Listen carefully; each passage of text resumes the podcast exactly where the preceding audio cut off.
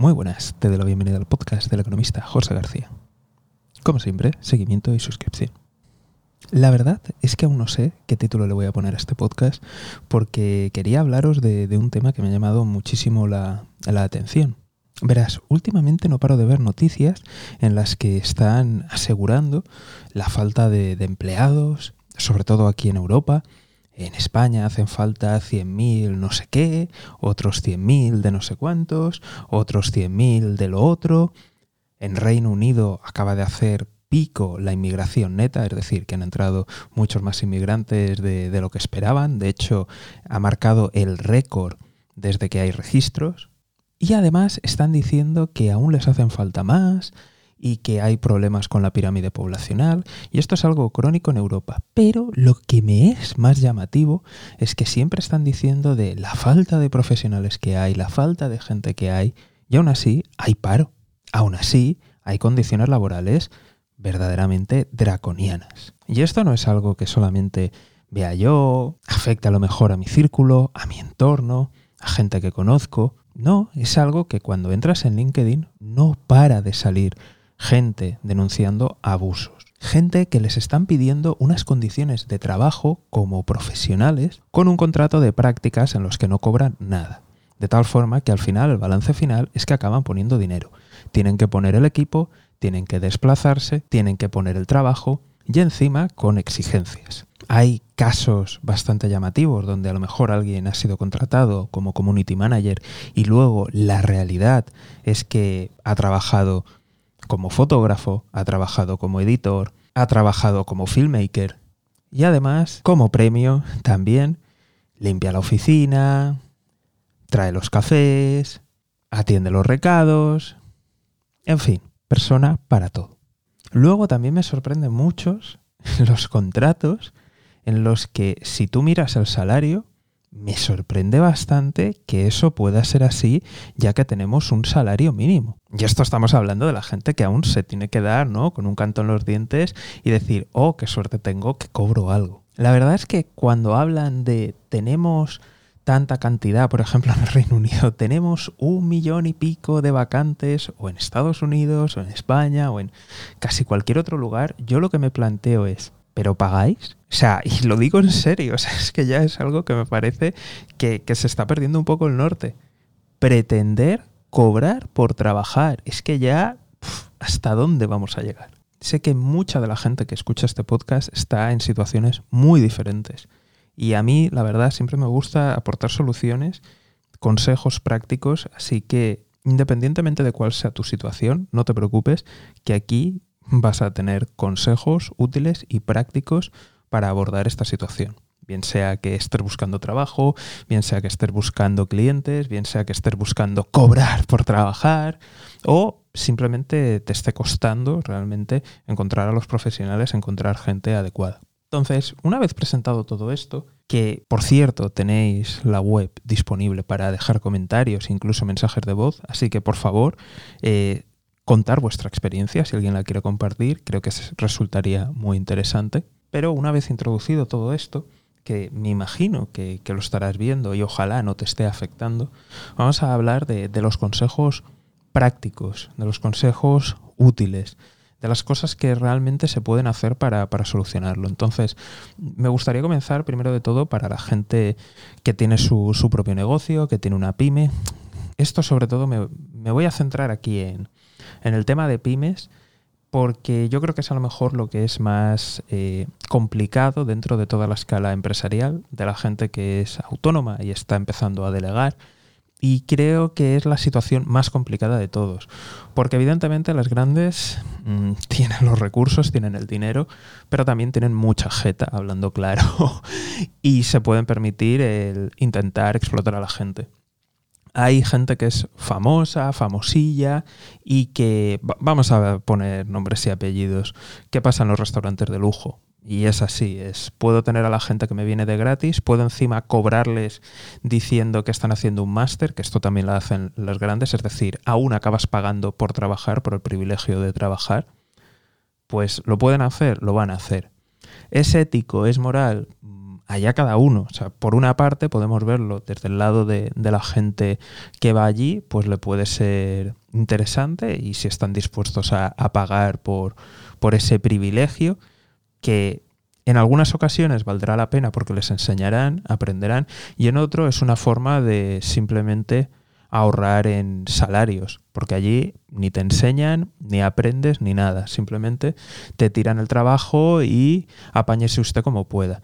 Cosa que hacen grandes restaurantes, cosas que hacen en muchas consultoras, cosas que pasa en muchas empresas. Pero ahora me voy a centrar sobre todo en las pymes, autónomos, eh, medianas empresas que realmente sí que tienen dificultades a, la hora de, de encontrar. Y el consejo básico es paga. o sea, y si no encuentras, paga más.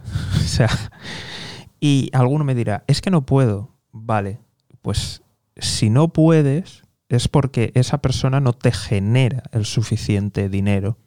Así que por tanto, pues no necesitas ese empleo.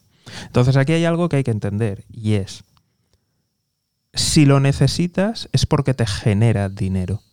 Si no te genera el dinero suficiente, no lo necesitas y deberías de poder organizarte.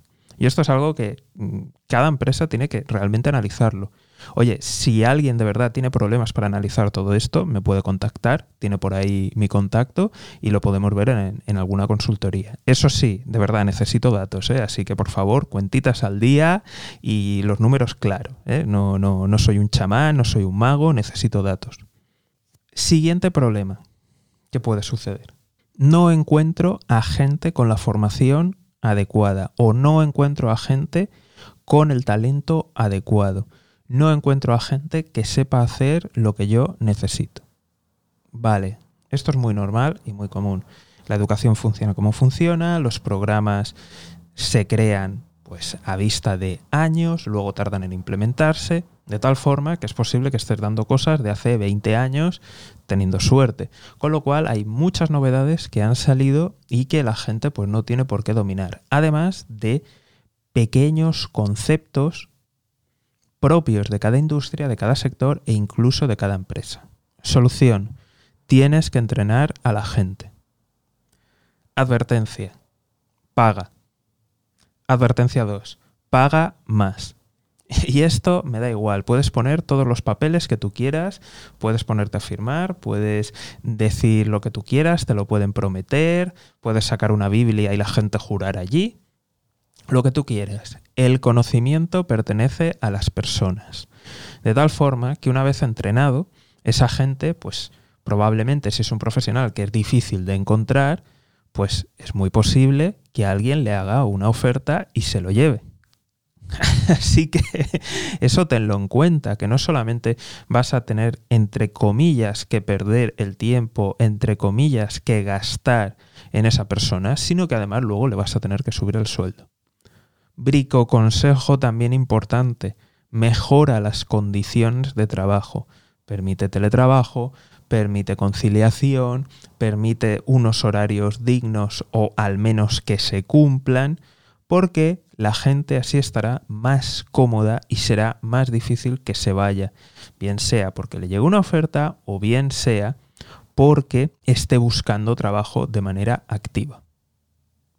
Advertencia número dos y que tienes que tener muy en cuenta y es, normalmente cuando la gente está trabajando busca también estabilidad, de tal forma que sería bueno que la gente conozca o al menos intuya que las cuentas en tu negocio están bien, que hay una cierta prosperidad, que hay un camino, de tal forma que si de repente haces una reducción del 10% de la plantilla, pues que no te extrañe que la gente empiece a echar currículums a empresas más grandes y más sólidas. Vamos a entrar ahora sobre todo a las personas autónomas. Y yo creo que aquí hay un problema porque muchas veces se trata de delegar cosas que no se pueden delegar. Me refiero, si tú eres una empresa o un profesional que se dedica al dropshipping, evidentemente tienes externalizado la fabricación, eh, vamos, gran parte de las operaciones. Entonces lo que no puedes pretender es me dedico al dropshipping y contrato a una agencia de marketing. Se supone que tú dominas el marketing para poder hacer ese modelo de negocio. De tal forma que si externalizas el core, el núcleo, en lo que se supone que tú eres bueno, pues no tardará mucho hasta que alguien te puente. Otro de los problemas es que se quiere delegar algo que no genera el suficiente valor añadido. Y esto veo a muchas personas que a lo mejor se han leído el típico libro de la semana laboral de cuatro horas y similares que dicen, no, no, yo decido, no, no, yo trabajar, no, perdona. Y es jodido, pero es así. Cuando eres autónomo lo haces todo. Te encargas del marketing, te encargas de tu parte profesional, te encargas de las finanzas, te encargas de la parte fiscal, te encargas de absolutamente todo. Y solo si te lo puedes permitir, entonces entonces, y solo entonces, empiezas a contratar gente. ¿Qué puedes ir haciendo para que no sea esto tan traumático? Aprendas también cómo gestionar, cómo delegar y en cierta medida reducir esa posible dificultad que te puedes encontrar. En vez de contratar a gente a jornada completa, lo que puedes hacer es acudir a empresas como Fiverr, freelance y buscar a gente profesional, gente autónoma, otros freelance y contratar por horas o durante un tiempo o por proyectos. Una vez que tengas ya experiencia ahí y que realmente veas que los números te sirven, lo que puedes hacer es empezar a contratar gente. Pero no te hace falta que contrates gente, ¿de acuerdo? Y esto es muy importante, que contrates a gente full time sino empieza contratando a gente por horas, media jornada o menos, e incluso si a lo mejor necesitas a gente y es algo en lo que no puedes fallar, ten contratadas a dos personas de tal forma que si falla uno tienes al otro. Ejemplo, imagínate que tienes, por ejemplo, que editar contenido, ¿no? Y tienes a un editor y ese editor pues se te pone malo, le pasa algo o simplemente decide irse Vale, lo que puedes hacer es tener a dos editores. A lo mejor uno lo tienes en nómina, lo tienes eh, a media jornada, por ejemplo, y luego tienes a otra persona que también te edite de vez en cuando cosas y a lo mejor lo tienes como freelance. De tal forma que si uno falla, siempre vas a tener el otro. Entonces busca combinaciones de este estilo. Después, una de las cosas muy importantes es adaptarse a la cultura, la cultura empresarial. Entonces, ¿qué puedes hacer para probar a la gente ya que sé que es un riesgo? Y es ir a los centros formativos y ofrecer prácticas. Pero ojo, mucho cuidado, de verdad. Eh, trata de ofrecer valor. Trata de en líneas generales que esto no se convierta, pues como está haciendo la mayoría de la gente, que es simplemente, en vez de prácticas, es trabajo de gratis donde yo luego te firmo. Sino trata de cuidar a la gente, trata de, formarles, trata de que se lo pasen bien, trata de de verdad aportar algo. Y si puedes, dales un salario. ¿De acuerdo? En algunos sitios es obligatorio, depende del tipo de prácticas, pero en otros muchos no lo es. Por lo menos, como mínimo, asegúrate de que la gente no pierda dinero contigo. Es decir, oye, el transporte, oye, la comida. De esa forma te puede permitir a la gente conocerla. Y volvemos aquí a los consejos que hemos dado para las pymes y para las medianas empresas y es, si tú dedicas el tiempo y los recursos en formar a alguien, en que se adapte, recuerda que luego, si no lo haces ya, pero incluso aunque ya estés pagando, recuerda que luego tienes que pagar. Y pagar más, pagar un plus, un extra, porque los conocimientos que ha aprendido son de la persona, de tal forma que es posible que sea un profesional muy interesante para otra empresa de la competencia. Así que por favor, eso tenlo en cuenta. Nos vamos ahora al lado contrario y volvemos a hablar de, freelance autónomos y sobre todo estoy pensando en gente que está empezando o incluso que ya lleva un tiempo pero que va a meter la cabeza en alguna industria o en algunos trabajos en los que, bueno, no está tan claro su capacidad o aún necesita hacer portfolio, ¿de acuerdo? Y esta es la, gran pregunta que, que hace mucha gente y es eh, cuándo cobrar, hacer trabajos gratis, eh, hacer descuentos, cómo gestionar todo esto. Porque por un lado quieres hacer portfolio, tener casos de éxito y por el otro lo que quieres es también ir ganando experiencia, ir ganando dinero y en cierta medida que la gente pues pruebe contigo. Y entonces encontramos ahí la gran tentación que es bajar los, los salarios, trabajar gratis. ¿Cómo lo podemos gestionar todo esto? Vale, mi consejo clave aquí es que hay que diferenciar muy claro gratis y pagado. Y cuando digo pagado, es pagado ya con un céntimo, ¿de acuerdo? O sea, cualquier cantidad. Y esto es una división enorme. Y es, si yo no cobro, no tengo obligación. Repito, si yo no cobro, no tengo obligación de nada. Esto nos ha pasado a todo el mundo y, y va así. Hay una serie de empresas, negocios y gente que no pagan nunca directamente que son unos jetas, y así es como llevan la empresa, los negocios, lo llevan todo. No pagan por actividades que ellos están ganando. Punto. No pagan nunca.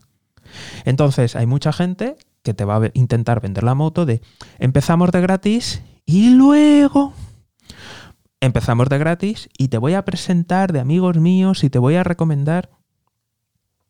A ver, si tú haces algo gratis, gana. Es decir, gana me refiero a portfolio, y esto es muy importante, que lo tengas por contrato, porque luego la gente dirá que no tienes los derechos para hacerlo e incluso te puede llevar a tribunales. Y la gente es así de jeta, ¿eh? O sea, ten claramente los derechos de que puedas utilizar la imagen, de que puedes utilizar recomendaciones, que te lo digan, en fin, asegúrate y cúbrete las espaldas. Y mi consejo es que empieces con gratis, Evidentemente lo suyo sería que fueras con buena gente, ¿vale? Pero va a haber de todo, te lo digo ya. Y sé que estarás pensando, oye, yo tengo contactos, hay gente, empieza de gratis, por una razón. Porque no tienes obligaciones y esto es fundamental y clave. Fundamental y clave. Y ahora verás el por qué. Cuando empieces a cobrar. Y esto te invito a que los primeros, cuando estás haciendo el portfolio y dándote a conocer, no cobres. ¿De acuerdo? O sea, no, me refiero. Es una, es una recomendación de que te plantees incluso hacerlo gratis. Me refiero, si tú ya tienes los conocimientos, la calidad, el expertise, eh, cobra directamente, ¿de acuerdo? Pero lo que te desaconsejo completamente es que hagas los descuentos y ahora verás. Mucha gente lo que hace es trata de ir al nivel intermedio, que es con descuentos, haciendo cosas muy, muy baratas, en resumidas cuentas, haciendo cosas a pérdidas, pero a pérdidas, pérdidas, y después, además, tienen a gente que se aprovecha de ellos y aún siguen entrando en más pérdidas y en más pérdidas. Eso al final lo único que estás haciendo es devaluar tu profesión, devaluarte como profesional y permite que tengan la herramienta de pedirte más cosas, más de la cuenta, la herramienta de exigirte más y la herramienta de que tú encima tengas que cumplir o acabar haciendo una devolución, que es entrar, estirar el trabajo. ¿De acuerdo? Entonces, esto es algo que aprovecha mucha gente, mucha gente hay así también, y se aprovecha perfectamente de, todo esto. Te voy a poner un ejemplo práctico. Tengo un amigo que empezó en la fotografía y él desde el principio, muy pronto, empezó a cobrar. Pero muy poquito.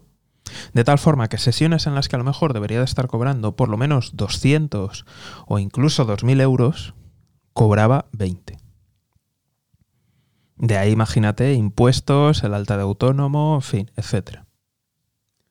Luego hice un trabajo para una empresa de unos, hago comillas, comillas, amigos.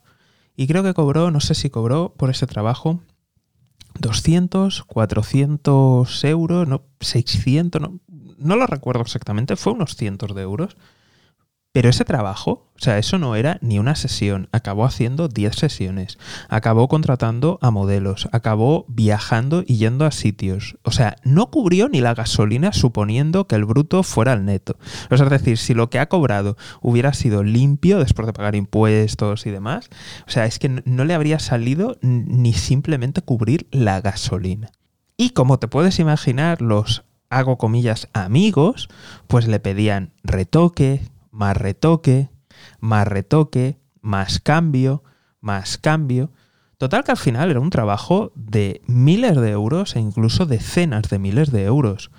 Y con eso no ha cubierto nada. Y al final se acabó viendo forzado a, a ir haciendo las correcciones y a pasar por el aro en cada retoque y en cada tontería, porque claro, era el primer, entre comillas, gran cliente o cliente serio, eso le podría abrir puertas, le servía de portfolio, le iban a presentar gente, bla, bla, bla, bli, bli, bli. Total, que a pérdidas. Y eso, hay un montón de industrias donde la gente está así en pérdidas. Entonces, la manera de defenderte de todo esto es, oye, tú necesitas portfolio, te parece interesante algún tipo de trabajo, lo que sea, vale, hazlo gratis porque así nadie te puede exigir nada. Porque si te encuentras que de repente alguien que parecía legítimo, legal, y me da igual incluso de la familia, ¿eh? porque esto muchas veces lo hace gente de, la familia, aunque no sea de tu familia más cercana, pero sí de lo que se llama la familia extendida, ¿no? De, de primos y demás, es gente que, que luego te va a echar jeta ¿no? Gente que conozco casos de, y sobre todo esto pasa muchísimo en la fotografía, del tipo, eh, oye, eh, te invito a la boda y oye, pero tráete la cámara. No, llevo el móvil. No, no, pero tráete la cámara buena y ya haces unas fotos y tal. Oye, y si eso ya te pago 20 euros, ¿vale? 20 euros por una boda. Genial. Hay un montón de jetas así. De esa forma, si tú dices, no, no, yo gratis, ¿vale? Y ya ves las intenciones de la gente. Gratis, ¿vale? O sea, gratis. Y si empiezan a exigir, a exigir, a exigir, adiós. Punto. Y ya se te pueden poner a gritar, a voy a hablar mal de ti, a tal, a no sé qué, a... Perfecto. Hazlo. Luego voy a hablar yo de ti, de que eres un explotador. Ya está. Nunca hacen nada, ¿eh? Nunca hacen nada.